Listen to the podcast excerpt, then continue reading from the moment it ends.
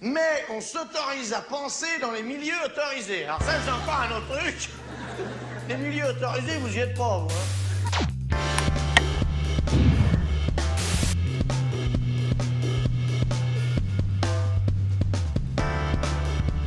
Quand le pouvoir s'en prend à l'autonomie de la recherche.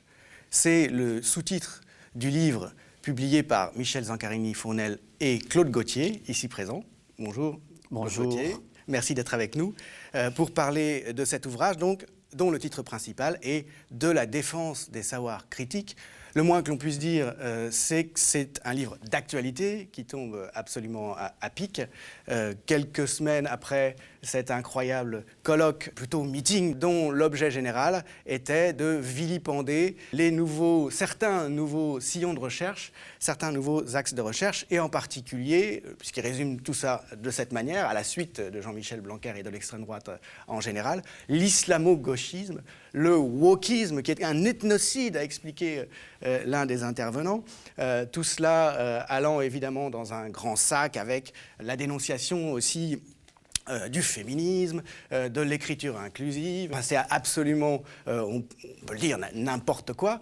Bref, toute une série de, de- contre-vérités qui ont été promues par le ministère de l'Éducation nationale avec une conclusion finale, et c'est peut-être ça qui est vraiment choquant, faite par le président de la haute autorité qui fait l'évaluation de la recherche et de l'enseignement supérieur en France, Thierry Coulon, nommé par l'État et non pas euh, évidemment euh, choisi par les enseignants-chercheurs. Donc le président de, l'autorité qui évalue la recherche est venu, alors il était un petit peu gêné, euh, mais enfin euh, il était là pour apporter sa, caution à ce colloque. Et ce colloque intervient autour d'une séquence qui a, été lancée dans sa phase actuelle, déjà par Jean-Michel Blanquer, qui a profité de l'assassinat de Samuel Paty, ce professeur d'histoire-géographie tué par un, fanatique musulman, pour lancer une fake news consistant à dire que finalement était complice indirectement de ce crime euh, l'université française, les universitaires, à cause du développement euh, au sein de l'université de l'islamo-gauchisme. Alors, euh, Claude Gauthier, vous avez écrit ce livre avec Michel Zancarini-Fournel, qui malheureusement ne peut pas être là aujourd'hui, qui est historienne, hein, qui a écrit euh, notamment Les luttes et les rêves euh, récemment, euh, une histoire populaire de la France depuis le, le XVIIe siècle. Vous-même, vous êtes philosophe euh, à l'École normale supérieure de Lyon, et vous êtes au départ spécialiste des Lumières. On peut peut-être euh, partir de là.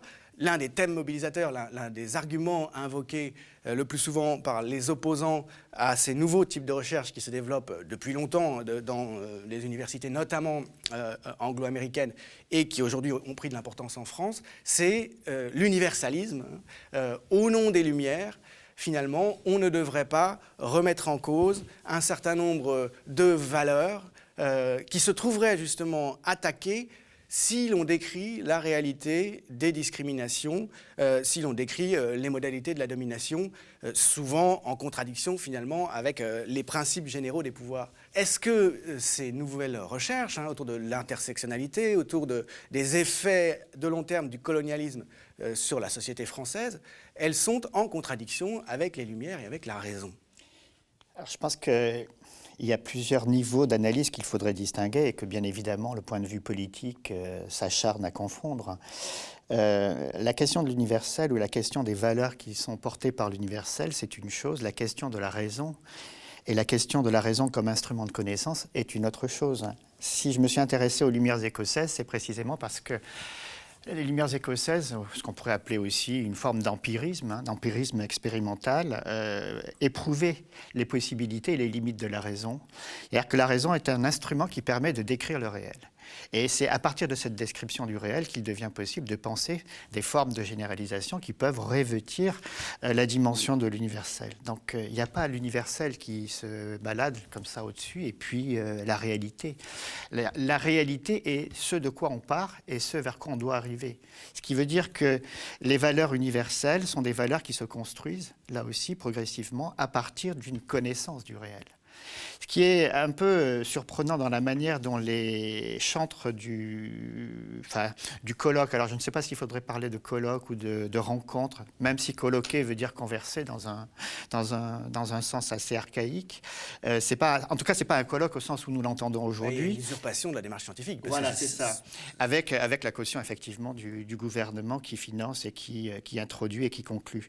Alors je pense que la mobilisation de la raison ou de l'universel ici, c'est un peu des, des, des syntagmes figés qui deviennent des portes-étendards d'une posture qui consiste à discriminer tout ce qui pourrait aller contre une représentation abstraite euh, de l'universel. Donc, euh, nous, ce que nous, défendons dans le livre, c'est l'idée que ces valeurs de l'universel euh, peuvent se discuter parce que précisément la réalité qu'elle est qu'elle est censée représenter se transforme. Et que donc le, le, message ou l'orientation générale qui consiste à revendiquer l'universel, c'est quelque chose qui est tout à fait important, mais dont il faut resituer le cadre de manière historique et de manière politique. Donc, euh, séparer l'universel et le réel est quelque chose de tout à fait, euh, tout à fait politiquement idéologique et non pas euh, porteur. Et on le voit bien quand on entend ces, ces, hommes politiques brandir la question de l'universalisme républicain. On voit bien qu'il s'agit d'un discours très général, très détaché du réel. Or, les sciences sociales et notamment euh, les sciences humaines dont on a euh, vilipendé euh, les méthodes, ont pour objectif de travailler et de décrire le réel. Donc cette description du réel, elle vient souvent contredire une représentation idéologique et politique et abstraite de l'universel. Alors on pourrait faire cette histoire euh, de façon beaucoup plus, beaucoup plus ancienne, hein, parce que d'une certaine manière, c'est une objection qui a déjà été adressée. Hein. L'universalisme républicain de la Troisième République avec la constitution de l'Empire colonial, il y a une confrontation et, et, une séparation radicale entre ce qui est promu dans le discours et ce qui est effectivement euh, réalisé dans la pratique. Et en même temps, il y a une connexion, parce que c'est au nom de l'universalisme, Ferry étant le, meilleur exemple, bien, sûr, hein, que euh, les peuples supérieurs ont des devoirs euh, d'édification et d'éducation et de civilisation des peuples inférieurs. Sauf que à ce moment-là, la, la skise ou la séparation, elle se fait entre un intérieur et un extérieur. Aujourd'hui, les conséquences historiques et l'évolution de la population euh, française, je ne parle que de la France ici, il y a une diversité d'origine les effets euh, de la disparition euh, progressive des empires coloniaux, mais qui se trouvent cette fois-ci à l'intérieur même de, l'espace euh, obsidional. Donc la question, c'est plus entre un intérieur et un extérieur, c'est qu'à l'intérieur même de la, société française, eh ben, il y a des héritages différents, il y a des générations qui sont issues des populations colonisées, et, donc cette réalité-là, ben, c'est précisément celle qui fait l'objet d'une analyse sérieuse, parce que les méthodologies sont éprouvées, sont discutées par les savants et par les, communautés euh, scientifiques, et qui font l'objet d'une description et qui viennent confronter assez brutalement euh, ce discours généraliste et universaliste euh, que l'on sait. Vous disiez, euh, il, faut euh, partir du réel et revenir au réel, et c'est entre les deux qu'on peut examiner euh, les, systèmes de valeurs, les, abstractions.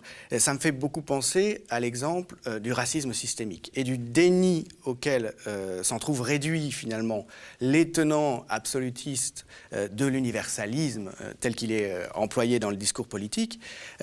c'est intenable de prétendre aujourd'hui que l'État se comporte de manière universaliste et promeut euh, des valeurs universalistes, si l'on reconnaît quelque chose d'aussi évident et vécu au quotidien par une énorme partie de la population, cette réalité qui est le contrôle aux faciès. Hein, le, fait qu'il y a des gens dans certains quartiers euh, qui doivent prévoir euh, que dans la semaine, ils auront au moins un contrôle, voire plus, et qu'ils doivent partir un peu plus tôt pour pas arriver en retard au travail, etc. Puis qu'ils vont se faire tutoyer, qu'ils vont se faire un peu rudoyer de temps en temps, sur une base régulière. C'est-à-dire qu'il y a un vécu euh, qui, est démontré par les études statistiques. Hein. Il y a une réalité, et dans d'autres aspects aussi, du racisme systémique. Et si l'on veut tenir le discours sur attention, la, la, République est évidemment universalisme, il n'y a pas de racisme d'État, on en arrive à être obligé de dénier ça, contre toute évidence.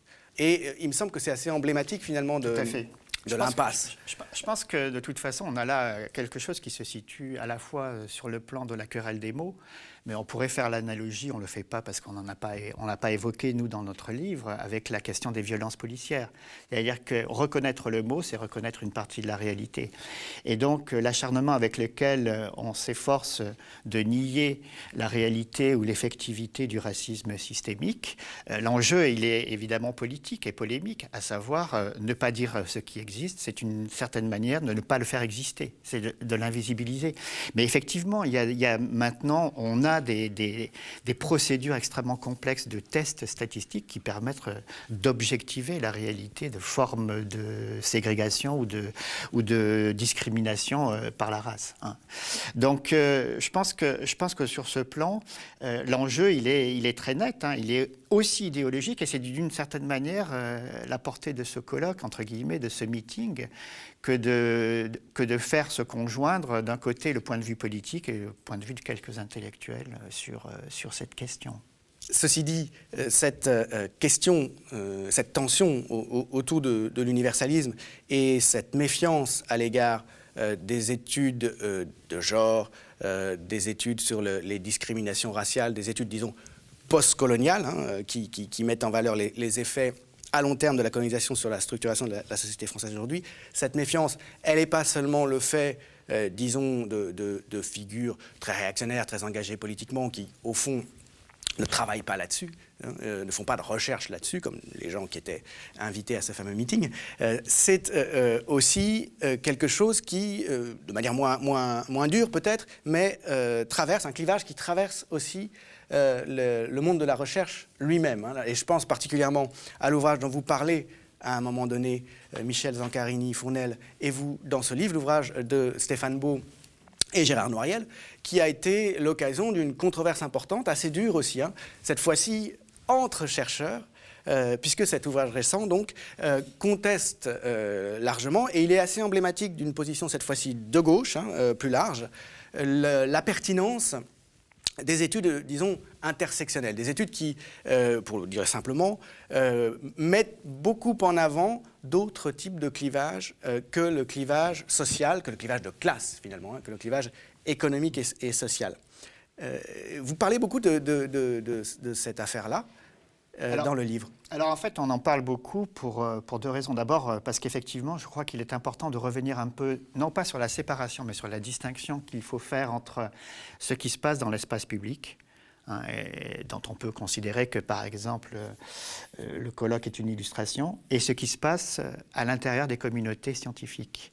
Ce qui ne veut pas dire que les deux soient séparés, puisque précisément, l'exemple, c'est ce qui fait le caractère exemplaire du livre de Beau et Noiriel, c'est qu'il intervient, il est publié à un moment très particulier, qui, succède quelques mois euh, euh, de la fin de l'année 2020, avec l'assassinat de Samuel Paty, les prises de position qu'on sait de, de Blanquer et de, et de, Vidal.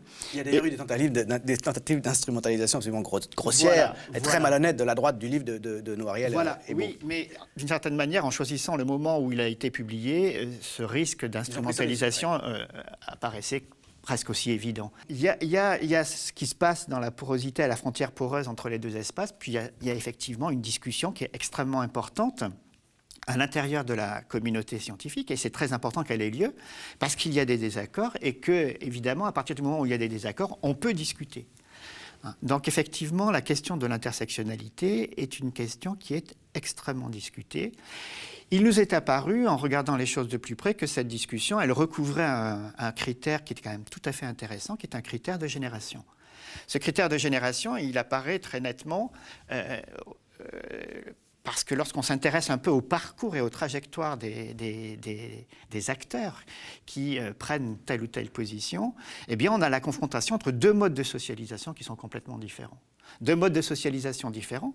Parce que d'un côté, on a des, chercheurs, et c'est, je crois, le cas de Stéphane Beau et de Gérard Noiriel, qui ont traversé toute une série d'expériences politiques et qui, à partir de ces expériences politiques, se sont formés aussi, d'une certaine manière, à la pratique de leur métier Et puis aujourd'hui, nous avons des générations de jeunes chercheurs qui sont beaucoup plus, euh, enfin, non pas ouverts, mais qui sont socialisés différemment. Et c'est cette confrontation en termes de socialisation, aussi bien professionnelle que euh, politique, qui s'exprime notamment dans la tension euh, qu'on a pu repérer entre la position de Beau Noiriel d'un côté et la position de ceux qui font et qui pratiquent ce qu'on appelle de manière générale les studies. Donc, sur ce que sont les studies et sur ce qu'est l'intersectionnalité. Alors, euh, les studies, c'est un terme un peu générique qu'on utilise pour désigner cet ensemble de méthodes et de savoirs spécifiques qui nous viennent effectivement en partie des États-Unis et plus largement euh, outre-Atlantique et outre-Manche, c'est-à-dire un certain nombre de méthodes d'investigation sur des objets qui n'ont pas été des objets qui caractérisaient les sciences sociales dans la tradition française. Donc de ce point de vue-là, délaissé, qui était hors champ, complètement délaissé par la recherche et on peut, alors, institutionnelle. Alors, oui, alors ce qu'on met en évidence quand même dans le, dans, dans le, dans le livre, c'est qu'il y a une histoire de la réception de ces savoirs, une histoire de la réception de ces méthodes, qui est une histoire assez compliquée, qui est une histoire heurtée, faite de résistance, de, de, conflits là aussi, hein, euh, et pas simplement de conflits institutionnels, mais de conflits à l'intérieur de la communauté. Hein. Par exemple, euh, l'arrivée des, études de genre euh, ou la question de l'intersectionnalité, elle heurte un certain nombre de traditions savantes. je pense notamment au féminisme matérialiste, qui, qui a énormément objecté et critiqué ces, ces démarches. Donc, ce qui est intéressant dans tout ça, c'est que précisément, c'est l'objet de discussion. Comme toute euh, démarche scientifique, euh, l'appropriation progressive, elle se fait à travers des confrontations, des mises à l'épreuve. Donc, je qu'on rappelle que le principe des studies, hein, c'est qu'elles euh, mettent en avant, c'est peut-être pas évident pour ceux qui ne sont pas des universitaires comme nous, elles mettent en avant des, des, gens que la recherche n'a pas pris en considération, dont le point de vue n'a absolument pas été pris en considération par le discours historique, par euh, le discours sociologique ou par, la philosophie politique. En gros, pour le dire très simplement, c'est les perdants. Hein. En tout cas, euh, les dominés, on, parle, on dit studies, les études, mais ce sont les subalternes studies. Hein, euh, C'est-à-dire, ce sont les femmes, ce sont les esclaves. Ce sont les, Noirs, ce sont enfin, toute une série de réalités sociales. Alors, pour le coup toute une série de gens qui ne sont pas sur le devant de la scène. Et ce qui est intéressant, c'est que précisément, alors là, pour le coup, c'est un effet très heureux et positif de l'internationalisation, c'est que, par exemple, pour ce qui concerne les études de la race, eh ben, l'histoire américaine est telle que cette question-là, elle est devenue très vite un, enjeu euh, à la fois de, réflexion et, de mobilisation politique. Donc, euh, l'importance, quand on compare, par exemple, l'importance des départements euh, qui, qui, portent sur ces questions-là aux États-Unis avec ce qui se passe en France, on voit bien le décalage ce décalage, il n'est pas simplement lié au fait qu'on n'avait pas conscience de ces problèmes, il est aussi lié au fait que l'histoire des États-Unis est une histoire particulière, l'histoire de la France en est une autre, et qu'il y a une relation à établir entre la manière dont se développe un certain type de savoir et euh, l'histoire proprement dite. Ça explique un peu le choc que constitue euh, pour une partie des classes dirigeantes, hein, euh, disons pour une, partie du, corps social français, l'arrivée de cette démarche qui, tout à coup, depuis pas si longtemps, met en avant, et on a le sentiment finalement que c'est de l'américanisation, c'est un terme qui revient, c'est pas de chez nous, chez nous on ne se comporte pas comme ça, euh, de, même qu'il y a une galanterie à la française, qu'il y a un rapport aux femmes qui serait à la française, euh, nous, euh, on ne voit pas la couleur, hein, ça n'a pas de, place. Voilà. Et tout à coup, c'est une sorte de, crime d'identité nationale, hein, contre l'identité nationale, que de montrer qu'en réalité, euh, il y a des formes de, racisme euh, très profondes qui sont, alors, qui sont pas aussi évidentes, en tout cas à nos yeux, mais qui sont peut-être plus évidentes pour les gens qui viennent de l'extérieur et qui voient ce qui se passe en France que la, ségrégation euh, des Noirs et, sa perpétuation aujourd'hui. Euh, et c'est cette offense, en quelque sorte, hein, euh, qui est faite à ce qui serait la tradition française, qui est d'autant plus mal vécue, je dirais. Il y, a cet effet-là aussi. Hein, Tout à fait. C'est-à-dire qu'en fait, là, pour le coup, encore une fois, je, le redis parce que ça me paraît important, c'est que cette réception des, des studies, elle a permis de complexifier euh, le réel supposé homogène et indistinct euh, sur lequel euh, s'appuient tous les discours sur la République et sur, sur l'inclusion. Donc d'une certaine manière, c'est en ça que, que, le développement de ces savoirs heurte de plein fouet des, des, des, des, positions et des certitudes qui sont effectivement très, maintenant devenu très discutable. L'exemple des pratiques policières, par exemple, hein, spécifiquement françaises, euh, qui se trouvent désormais connectées au passé colonial, ce qui n'était pas fait jusque-là. Et avec cette prise de conscience que tout ce qui a pu se passer après 45, entre 1945 et 1962, euh, toutes les convulsions de la guerre civile d'indépendance de l'Algérie euh, en particulier, les pratiques policières qui se sont instaurées à, ce moment-là ont, eu une pérennité et qu'on ne peut pas comprendre finalement le, racisme structurel dans les pratiques policières si on refuse de le mettre en relation avec cette histoire coloniale. Voilà un apport, par exemple. Oui, tout à fait. Alors euh, là, on rentre vraiment dans un domaine très, très, très particulier. C'est-à-dire qu'effectivement, il y a d'une part la réception de, nouvelles méthodes et de nouveaux objets, et d'autre part, il y a aussi euh, et ça, c'est le travail des historiens qui, a contribué euh, de manière assez, fondamentale à euh, développer un nouveau regard sur le, passé colonial et sur la manière dont se sont réalisées les indépendances. Et je dis bien les indépendances au pluriel, parce qu'il y a l'Algérie, il y a l'Indochine, il y a toute une série de, réalités, il y a, l'Afrique, effectivement. Et donc, ce retour ou ce regard rétrospectif sur les techniques et sur les manières de procéder éclaire hein, et met en évidence des formes structurelles de, de discrimination qu'on peut appeler du racisme, oui. Et inversement, vous citez Marc Bloch, euh, citation très impressionnante euh, dans, euh, au début de, je crois, du dernier ou de l'avant-dernier de vos chapitres, qui dit de manière contre-intuitive, le passé est changé par le présent ce qui paraît absurde dit comme ça.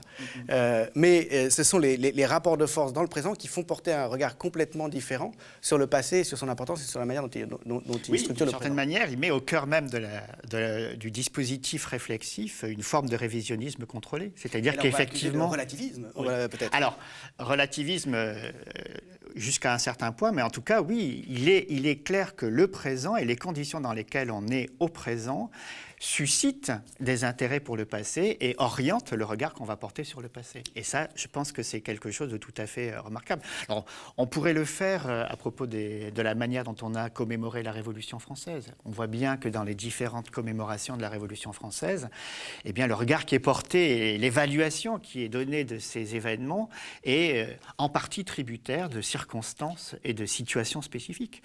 Et c'est ce qu'on suggère dans le livre à propos de la commémoration du bicentenaire où on voit très très bien que les enjeux intellectuels euh, d'interprétation et de relecture de ces événements euh, sont portés par des préoccupations du temps présent. Toute à l'époque, il y a un souci euh, de la part du, pouvoir socialiste, même si, quand même, la, disons, le lead hein, est donné à la vision furétienne hein, de, de, la Révolution française, bien, bien spécifique. Il y a un souci d'avoir plusieurs points de vue. Euh, on s'adresse à trois types d'interlocuteurs différents qui ont trois visions très différentes de la Révolution, euh, de la révolution française. Ça nous connecte à, l'idée, euh, contre-intuitive là encore, que ce que la science a à dire, ce que le savoir a à dire, change beaucoup selon la situation dans laquelle on fait l'exercice de recherche. Hein. selon, il y a une forme de relativisme, c'est quelque chose qui est vilipendé là encore au nom du sens commun. Alors, je trouve que c'est assez intéressant de ce point de vue-là. Effectivement, euh, euh, c'était Vauvel qui avait été euh, chargé de, coordonner un peu toute une série de, manifestations et, de, recherches autour de la Révolution française et, de proposer une conception assez pluraliste. Alors, moi, je ne sais pas s'il faut parler de, relativisme ainsi. En tout cas, ce qui est sûr, c'est qu'on a une pluralité de lecture, une pluralité de perception, et on voit bien que les enjeux qui tiennent à ces, points de vue sont, sont liés à des préoccupation du temps présent. C'est-à-dire que la domination très nette de la lecture de François Furet est liée à la manière dont on interprète à cette époque-là, l'effondrement euh, des pays de l'Est et du, régime socialiste soviétique. Et la fin de l'histoire. Et la, fin de l'histoire. L'avènement de, euh, la démocratie. Universel. Comme, le modèle unique, euh, comme le dit Fukuyama, c'est le modèle libéral. Donc, d'une certaine façon, l'attachement de François Furet à, dissocier les deux révolutions pour en identifier une libérale et l'autre euh, totalitaire. Hein, avec le changement en 1792-93 et la diabolisation de Robespierre, etc. Exactement. Bon, ben, cette, cette, euh, cette, cette, manière de procéder, c'est d'ailleurs, euh, comme euh, je crois on peut le dire, en tout cas c'est aussi la conviction de, de, Michel Zancarini-Fournel, c'est que c'est une histoire assez détachée du réel, hein, une histoire des idées assez, assez abstraite finalement euh, ben, on voit bien que cette histoire-là, elle est portée euh, par des préoccupations qui sont celles d'une justification d'un modèle au détriment d'un autre modèle. Et ça, c'est lié à des circonstances historiques du temps présent l'effondrement du mur, l'effondrement du modèle socialiste soviétique, etc. etc. Et c'est les préoccupations de, certains milieux français en particulier. À, ce moment-là, c'est 13 années 80. Euh, tout à fait. Euh, tout à fait. Et, ça, sert, euh, ça sert à Furet aussi à, rabattre finalement toute ambition de changement de l'ordre social sur le risque de, génocide, de massacre, de totalitarisme. Tout à fait, tout à fait. Et on voit bien, et on voit bien moi, pour revenir à ce que, ce que vous disiez là à l'instant, c'est que finalement, c'est bien un rapport spécifique à un certain type de valeur qui va donner du sens à une démarche d'exploration euh, et d'interprétation des faits. Alors que Michel Vauvel, de son côté, euh, considère euh, l'histoire de la Révolution française, dit-il à l'époque, comme quelque chose de vivant. Il reproche à, Furet et aux autres d'en faire un objet inerte, hein, d'en faire un objet mort. Et il dit, les enjeux, ce qui se joue à ce moment-là, continuent à travailler, continuent à se jouer. Il y a une tension, hein, toujours pour la démocratie réelle, pour, pour la justice sociale, euh, qui, qui ne, ne, peut jamais se relâcher. Et donc il y a quelque chose de beaucoup plus concret. Donc, oui, mais on voit bien que là, pour le coup, euh, si je peux me permettre, euh, cette affirmation du caractère vivant de la Révolution vient heurter de plein fouet l'affirmation de François Furet qui consiste à dire que la Révolution est terminée et qu'il faut passer à autre chose. Elle est morte mais c'est aussi un programme. Et c'est aussi un programme. C'est aussi un, programme politique de lecture, euh, Bien sûr. Euh, de, de, lecture du passé en fonction de, de ce Et je crois que ça, ça illustre de façon assez exemplaire euh, le fait que la question de la connaissance, qui ne concerne pas d'ailleurs que le domaine de l'histoire, est tributaire de cette orientation hein, spécifique par rapport à des valeurs, par rapport à des choix existentiels qui sont, qui sont ceux qui ont été faits et ceux qui seront faits, et qui, euh, et qui engagent une manière d'interpréter et de lire les événements.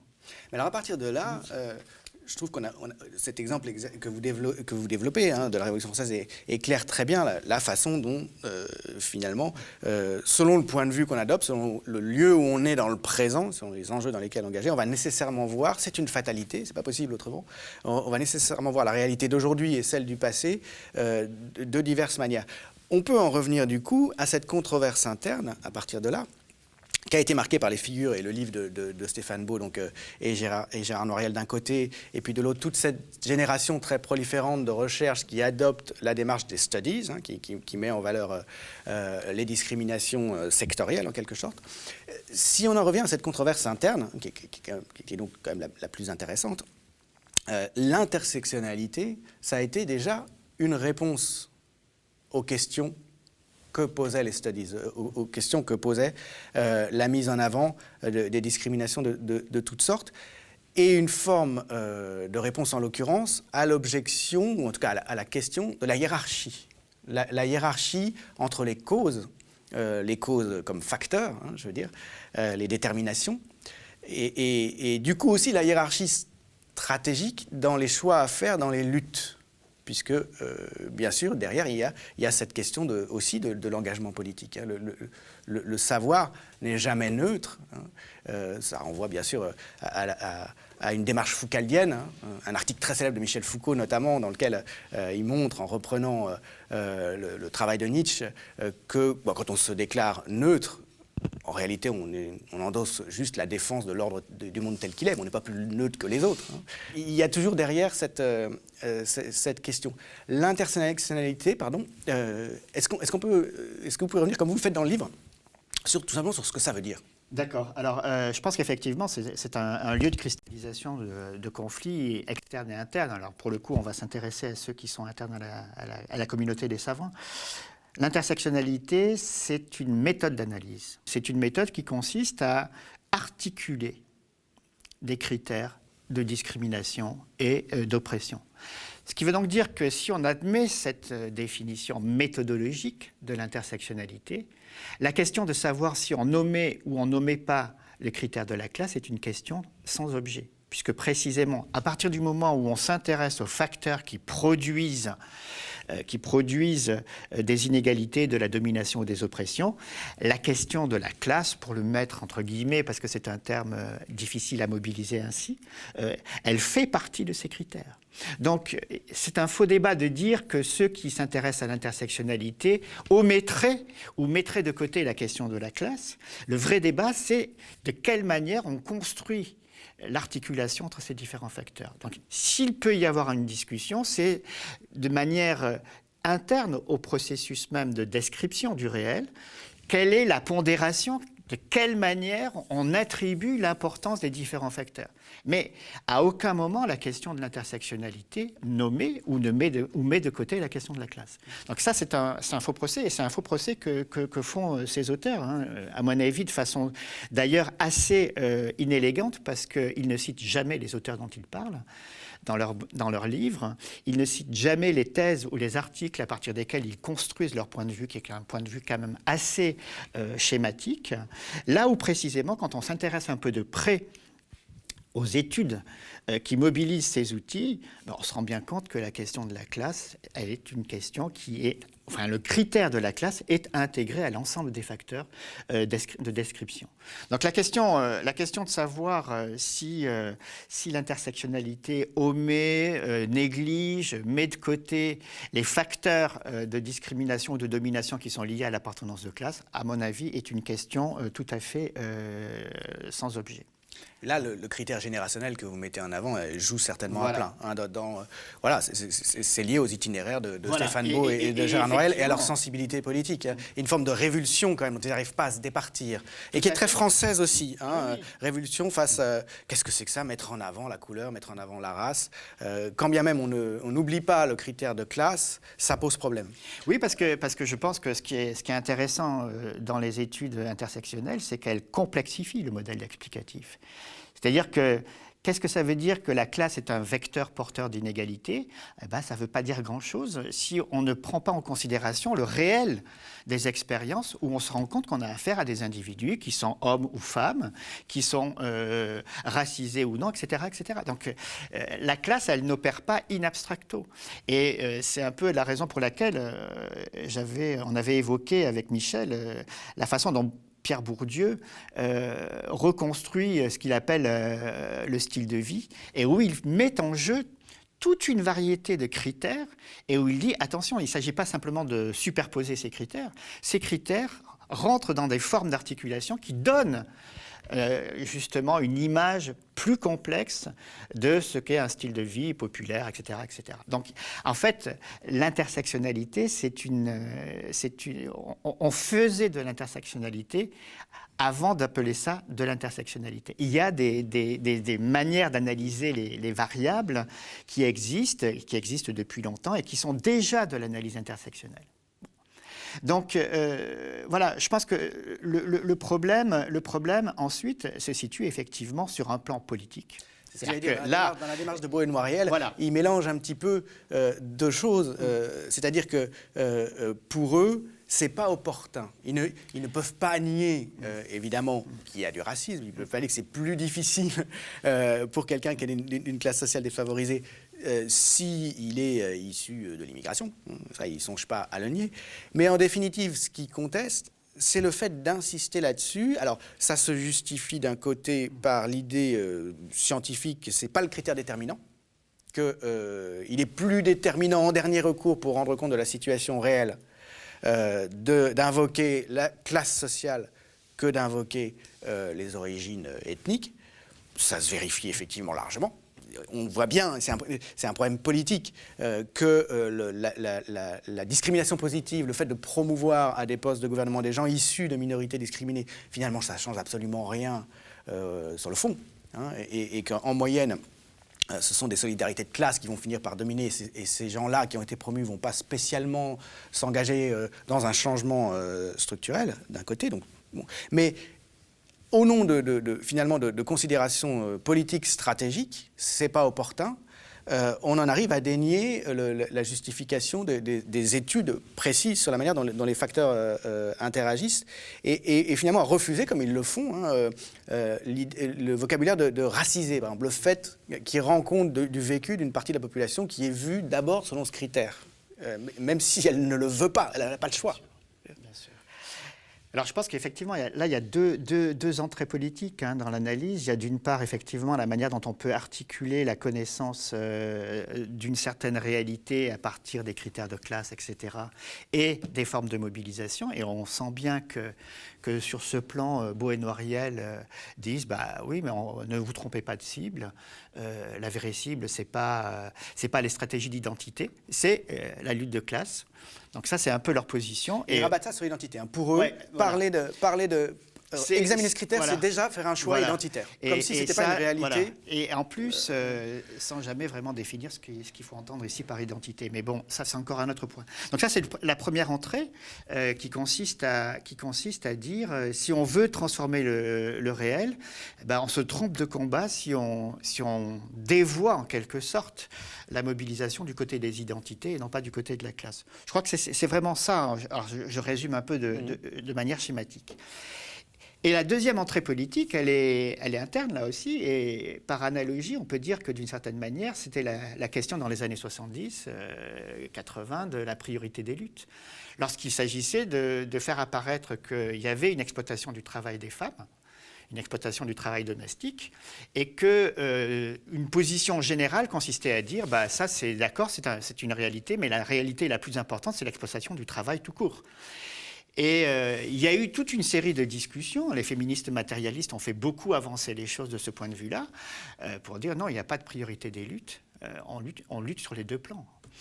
Ce qui veut dire que, que d'une certaine manière, euh, on peut tout à fait reconnaître qu'il y a des formes spécifiques de domination et d'oppression qui passent par le critère de la race, qui passent par le critère du genre, qui passent par le critère, enfin tous ces critères. Et c'est pas pour autant que ça remet en cause l'idée et la nécessité d'une mobilisation autour des problèmes de la classe.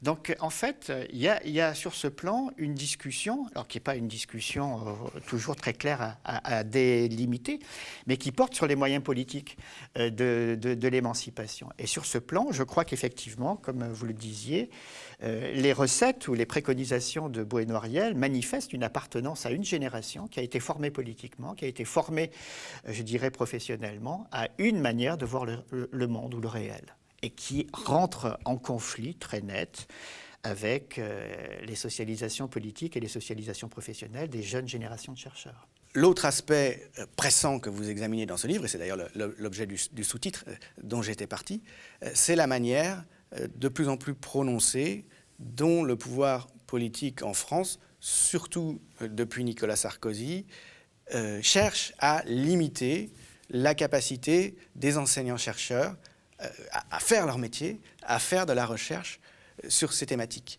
Et cette fois-ci, donc, il n'est plus question de, débats internes, hein, mais tout simplement, de, même que le pouvoir policier limite la possibilité de manifester, hein, par exemple, d'exprimer son, désaccord, euh, il devient de plus en plus difficile de faire de la recherche euh, dans les secteurs qui sont en cause ici et qui sont essentiels euh, du fait du, développement du cadre néolibéral en quelque sorte de la recherche. Et ça va jusqu'à jusqu'aux annonces très récentes d'Emmanuel Macron, qui reprend ce, vieux projet de, la droite française, qui consiste à rendre payant l'enseignement supérieur, à en finir avec l'enseignement de masse, à contraindre les étudiants à s'endetter, donc ensuite à, euh, à travailler dans un cadre bien précis dont ils ne pourront pas sortir pour rembourser leur emprunt, etc.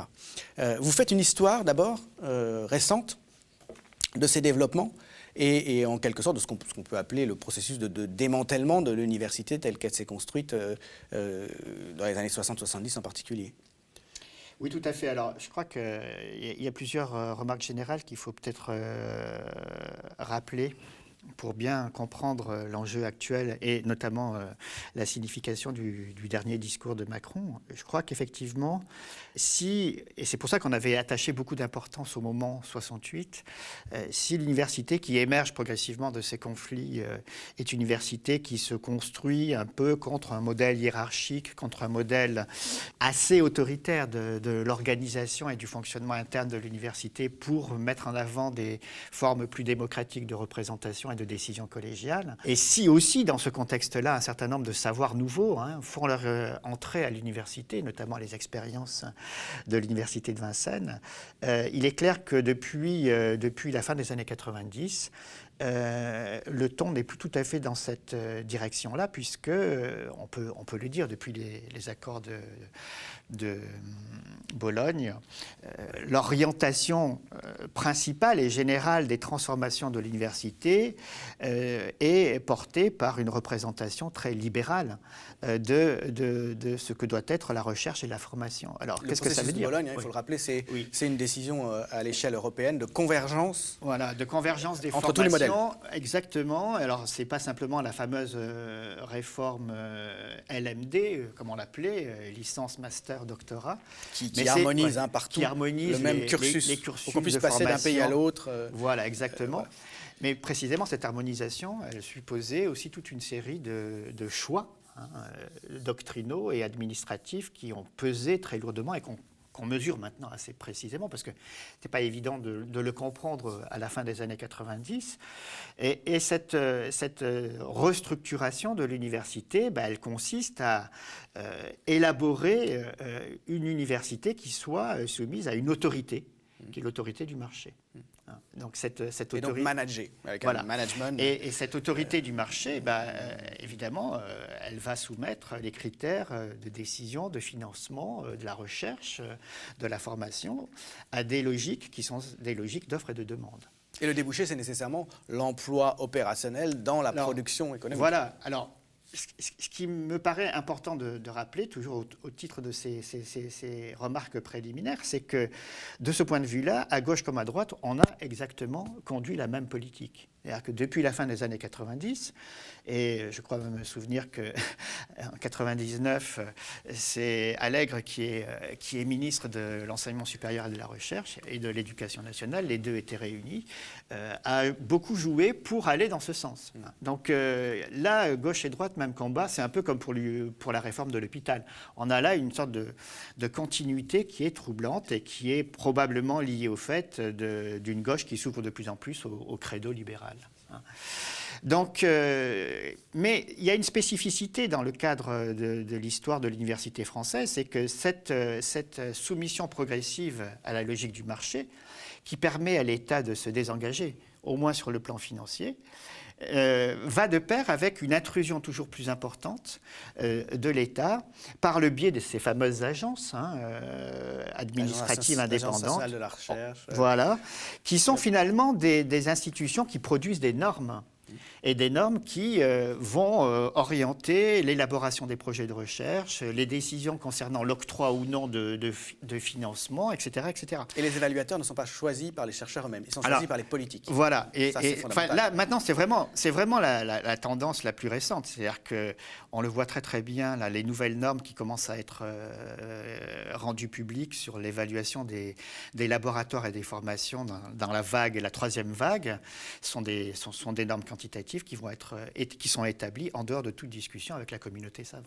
Donc on a affaire, et c'est pour ça que, c'est pour ça que, que, la conclusion de, Thierry Coulon euh, au colloque euh, dont on a parlé tout à l'heure est hautement significative. C'est-à-dire que c'est quand même quelqu'un qui représente une administration qui n'est pas du tout indépendante et qui finalement élabore des politiques d'évaluation de la recherche et de la formation en dehors de toute discussion avec, euh, avec les, les, les, les personnes Donc il n'y a aucune logique interne de la recherche elle-même euh, qui puisse prévaloir. Voilà, exactement. Et donc euh, là aussi, je crois que et bon, la légitimité de Thierry Coulon, elle tient au fait qu'il a été imposé par par le président de la République, hein, parce que il n'était absolument pas ni désiré ni souhaité par les membres de la communauté savante. Hein. Donc d'une certaine façon, cette légitimité, elle est strictement politique. Elle n'est pas autre chose que politique. Et elle incarne, me semble-t-il, institutionnellement l'intrusion du politique dans euh, les politiques euh, de recherche. Ce qui est contradictoire avec l'essence même et l'histoire de l'université.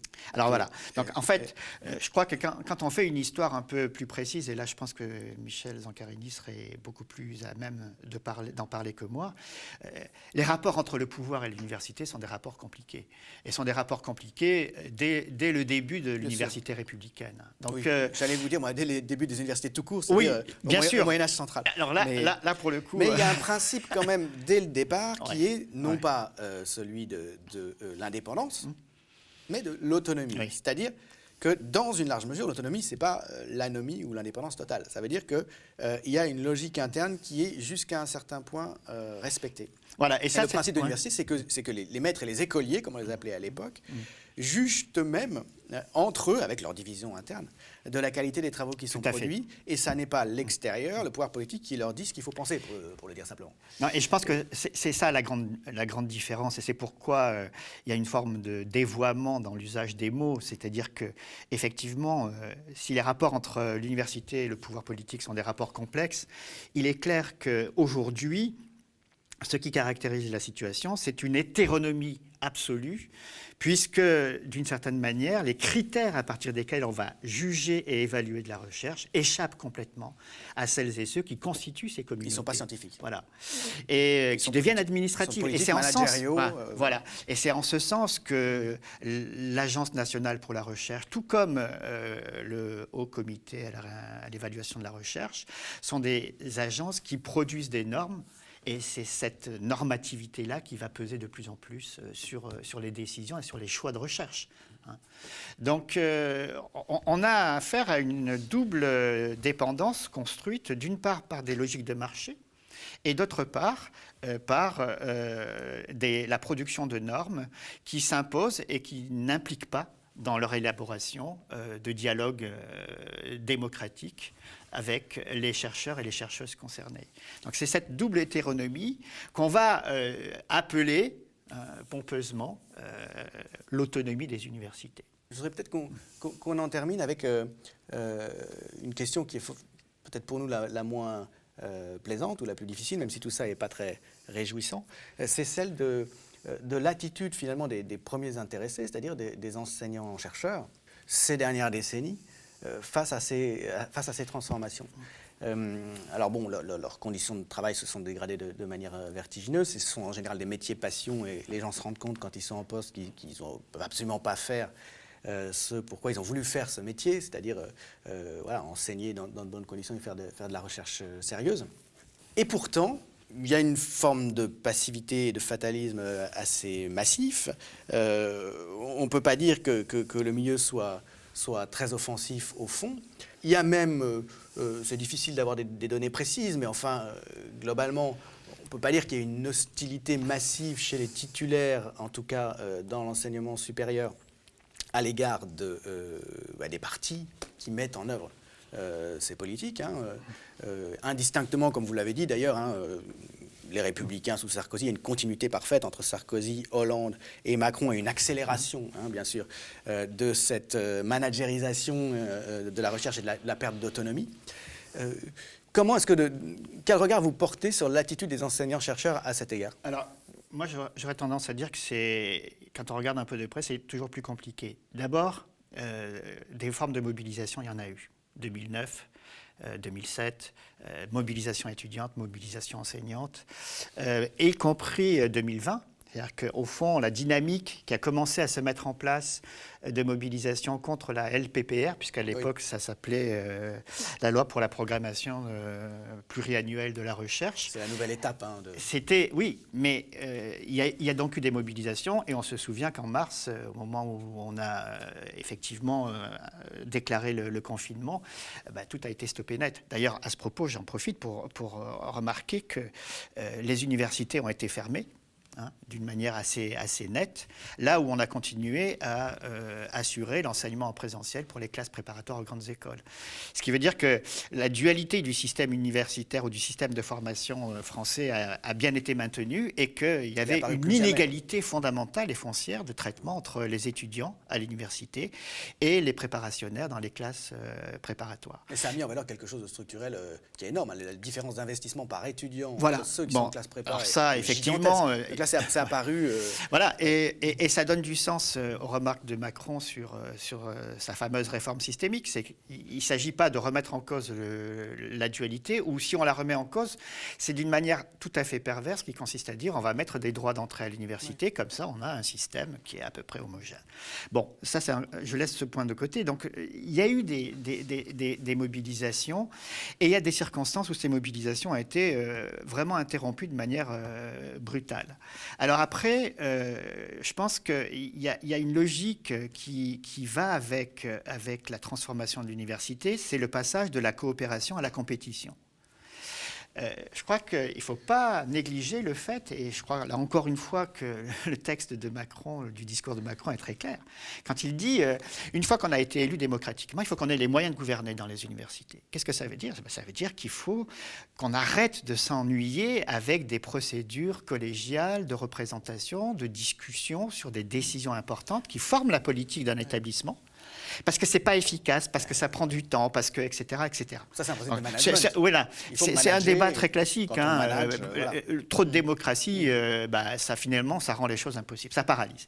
Donc il s'agit là aussi, d'une part, de, de, renforcer le caractère hiérarchique de la structuration des universités et donc avec cette idée que finalement le meilleur moteur est la fameuse citation du, PDG du CNRS qui consistait à dire il faut une loi darwinienne et injuste, en est une, illustration exemplaire. On ne connaît rien à Darwin d'ailleurs. Oui, mais bon, euh, ça c'est encore une autre question.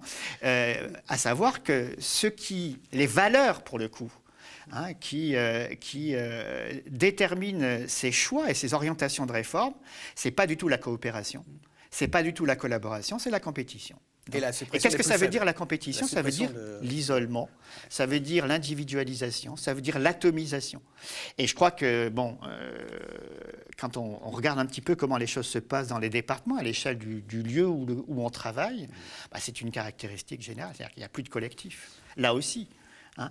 Et, cette atomisation, qu'est-ce qu'elle produit? Bah, Elle produit aussi de la passivité, de la fatalité. Donc, euh, je crois que c'est vrai qu'aujourd'hui, il est extrêmement difficile de mobiliser euh, des, des, collègues euh, ou des étudiants qui sont enfermés dans des logiques d'individualisation extrêmement poussées. Avec, avec toute une série de, de, de comment dirais-je, de de gouvernement par les affects, hein, parce que la, managérialisation de l'université, ça veut dire euh, effectivement que les individus euh, sont, euh, sont soumis à des contraintes permanentes, perpétuelles, qui les, qui isolent et qui rendent la possibilité d'une d'une mobilisation ou d'une collectivisation de la mobilisation très très difficile, très très difficile. Donc, euh, je pense que c'est ça le, problème, et c'est évidemment euh, ça qui rend euh, finalement facile, entre guillemets, l'imposition de ces réformes, parce qu'on est effectivement, on a énormément de mal à se, mobiliser. vous ne parlez pas dans, le livre de l'extraction sociale, de, la position sociale des enseignants-chercheurs euh, qui, nécessairement, on l'a vu à d'autres égards, doit euh, influer sur la manière dont ils voient les choses, influer sur le, regard qu'ils portent en général sur les politiques qui sont menées. Et moi, j'ai le sentiment qu'il y a aussi quand même des conflits de loyauté, des, contradictions internes. C'est-à-dire que beaucoup de collègues sont indignés par la manière dont euh, les conditions se dégradent, hein, euh, et puis souffrent euh, d'ailleurs au quotidien. Mais d'un autre côté, ont une culture politique, et j'oserais dire même éventuellement une, culture de classe, qui les contraint quand même à continuer à voter pour les gens qui mènent ces politiques. Ça, c'est une réflexion personnelle, mais j'aimerais bien avoir. vous dites pas grand, vous dites pas grand chose de, tout ça dans le livre, et, je me voilà. peut-être pour terminer, j'aurais bien aimé avoir, votre, point de vue là-dessus. C'est parce qu'effectivement, on a, on a focalisé vraiment le regard sur, sur les logiques de transformation. qui, qui, qui, gouvernent l'évolution des universités sur, depuis une trentaine d'années. alors, Vous faites quand même une allusion à, ce type de question, me semble-t-il, à, travers l'exemple de la fameuse intervention de Patrick Boucheron, qui est un peu le, chef de file, des, qui s'est un peu affirmé comme le chef de file euh, des historiens, en tout cas c'est comme ça que, que, les médias le voient, euh, en février 2019 sur France Inter. Hein, à propos des Gilets jaunes. Voilà, pour parler d'un livre d'histoire médiévale, mais très vite il se laisse entraîner à parler des Gilets jaunes. Euh, et là, il a été attaqué par Gérard Noiriel là-dessus, après bien sûr. Non seulement il ne dit pas un mot des, violences policières, mais il reproche aux Gilets jaunes de s'en prendre à Emmanuel Macron. et puis surtout, il, se lance dans, une attaque contre les interprétations euh, qui serait faite du mouvement des Gilets jaunes euh, en termes de mystique insurrectionnelle, euh, ce qui, est, une attaque, évidemment, à un regard sociologique qui pourrait être porté sur, sur ce mouvement et qui ne serait pas forcément un regard, disons, de, défavorable. Vous, vous, le citez quand même, et ça a été un moment important, hein, qui, a suscité d'ailleurs dans, dans, voilà, qui a suscité cette réponse de Gérard Noël, ce qui a été un moment important, puisqu'il n'y avait pas eu jusque-là de prise de position des intellectuels sur ce mouvement. Hein. On se demandait un petit peu de quoi il s'agissait, et Noiriel fait un long texte où il dit, mais le problème de Patrick Bouchon, c'est que de là où il est, de là où il vient, il n'a aucune idée euh, du vécu social de ceux qui manifestent. Il en arrive même, pour défendre sa position, à dire qu'on ne peut pas tirer d'enseignement de l'histoire, pour le présent. Euh, et Noiriel lui fait ce reproche. Euh, mais il me semble que ça illustre bien quand même cette, euh, cette, tension et ce paradoxe dans lequel se trouvent les universitaires. En moyenne, ils sont issus de milieux plutôt favorisés, moins qu'aux générations précédentes peut-être, mais quand même. Et ils ont tendance à voter pour des gens qui détruisent par ailleurs ce qu'ils sont professionnellement.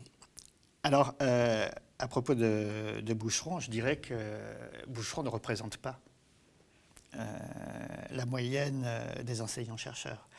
Et euh, en, m'appuyant peut-être aussi un peu sur le, regard critique et cynique de Bourdieu, je dirais qu'il s'autorise à porter des jugements et des points de vue sur à peu près tout, parce que maintenant il est professeur au Collège de France et qu'il est médiatisé. Ce que je veux dire, c'est qu'on ne peut pas généraliser à partir du cas Patrick Boucheron à l'ensemble des enseignants-chercheurs. Et il n'est pas sûr du tout, il n'est pas sûr du tout, pardon, que sa position soit représentative. Et d'ailleurs, je trouve que de ce point de vue-là, le, dialogue conflictuel avec euh, Gérard Noiriel est excellent. Et je crois qu'il lui fait des objections qui sont tout à fait justes. Donc euh, ça, c'est la, première chose. Et euh, je pense que en fait, Boucheron incarne très précisément la manière dont le système médiatique recrute aussi parmi les universitaires celles et ceux qui sont susceptibles, par leur discours, de s'adapter aux normes des médias c'est là où il faudrait faire une sociologie extrêmement fine. Et je dirais que pour, pour aller dans ce sens, si on fait une sociologie encore plus fine euh, des trajectoires, euh, des origines, des modalités de recrutement des enseignants-chercheurs dans un certain nombre de disciplines, par exemple la sociologie, on se rendrait compte que, que, que, les origines sociales ne sont pas forcément euh, aussi homogènes qu'on veut bien le croire. Donc je pense que c'est un peu délicat de tirer de ce cas exemplaire. Euh, et, donc, mais du coup, ça, a quelles conséquences bien, je trouvais, quand même cette... Oui, oui, bien sûr. En tout cas, c'est celle dont on parle c'est celle dont on parle. Et effectivement, euh, je veux dire, euh, la manière qu'il a eu de disqualifier le mouvement des Gilets jaunes. Qui n'était pas calculé, hein, qui était assez viscéral. Ah oui, mais voilà, mais, qui était très représentative. Euh, à mon avis, n'est pas représentative des positions qui peuvent être exprimées par les enseignants-chercheurs. Moi, je sais simplement, pour, pour l'avoir vu dans mon laboratoire, où la question des Gilets jaunes a été l'occasion de s'emparer d'un objet extrêmement important sur les formes de délibération sur les formes euh, de démocratie euh, dans le territoire, etc. Donc euh, je crois qu'il y a mille et une réactions et qui réfractent là aussi. Pour, la question plus large, disons, du rapport des universitaires à ce qu'il est convenu d'appeler la gauche de gouvernement, d'une manière tout à fait aujourd'hui ambiguë et hmm. problématique, puisque cette gauche de gouvernement a une politique exactement la même, vraiment exactement la même, que celle de Nicolas Sarkozy, qui a copieusement insulté les universitaires, on, s'en souvient, vous en parlez dans le livre. Et cette gauche de gouvernement est encore au gouvernement, oui, Mais Là, je, dirais que la raison, on peut aller la chercher ailleurs, dans le fonctionnement euh, général des institutions de la Ve République, où finalement, euh, vous voyez bien, euh, quand on va se poser la question de savoir comment on va voter aux prochaines présidentielles, on va voter contre mais on ne va pas voter pour. Donc en fait, l'offre politique est une offre politique qui est quand même très surdéterminée par la logique de marché, là aussi. Alors c'est toute une autre histoire qu'il faudrait faire, et qui a été faite en partie. Et euh, cette offre politique, eh bien, elle ne laisse pas beaucoup de choix. Donc on peut très bien avoir ce paradoxe euh, où on a, voté, euh, on a voté Hollande contre Sarkozy, et en même temps ne pas se reconnaître dans la politique économique ou dans la politique scientifique qui est la leur. Là aussi, le jeu politique, il est soumis à des logiques de marché qui font que, que l'ajustement entre offre et demande même si je le dis de façon un peu caricaturale, est extrêmement limité. On voit bien, par exemple, pour revenir euh, à la manière dont Zemmour euh, monte, euh, a pris sa place dans la compétition électorale, qu'il doit cette, cette, cette, cette, capacité à des financements qui sont liés, là aussi, à un jeu politique, économique extrêmement précis. Hein, qui... Donc, je crois que... Alors, après, la question du légitimisme, il est, il est très difficile, ça, demanderait peut-être à être fait de façon un peu plus, plus minutieuse, euh, de voir comment euh, le, corps électoral des universitaires et plus largement des enseignants de l'éducation nationale, euh, se comportent en matière de vote. Et je pense qu'on serait peut-être un peu surpris. Il y a, sans doute des choses à apprendre de ce côté-là, sur, sur l'abstentionnisme, sur, sur les votes à bulletin blanc, etc. etc. Donc, qui est une manière aussi, comme une autre, de, de, se démarquer par rapport à un système qui, qui, ne les concerne pas ou de moins en moins. Merci beaucoup. Merci euh, beaucoup, euh, Claude Gauthier, d'être venu parler de ce livre, donc, euh, qui est, une prise de position dans des débats actuels, mais qui est aussi un livre d'histoire qui retrace hein, les développements récents depuis 1989, des rapports du pouvoir en France à l'université, au travail universitaire, et puis euh, l'évolution aussi des, champs de recherche avec ce développement des studies donc, euh, dans l'université française qui, qui, reste très minoritaire. Merci beaucoup. Hein, et euh, ce livre est aussi une intervention. Hein. il faut le comprendre comme une, une, une, manière de s'inscrire dans des discussions qui ont été extrêmement fermées et dogmatisées, et pour essayer de réintroduire un peu d'ouverture et de pluralisme. Merci beaucoup.